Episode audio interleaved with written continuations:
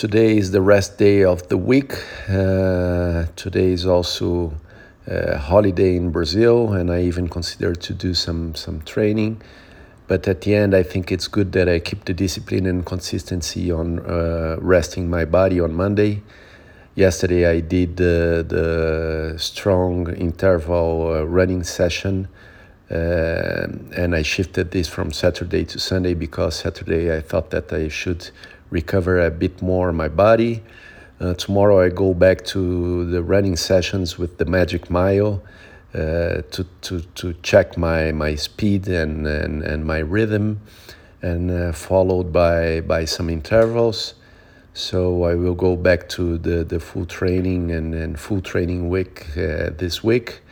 Uh, in the past weeks, I have been consistency in all my trainings, and maybe it's the longer uh, period of uh, being consistent on mid and high volume of training and without injury I think uh, more and more I, I learn about my body and I am able to, to take good care of it and, and doing uh, lots of trainings and, and not having injuries.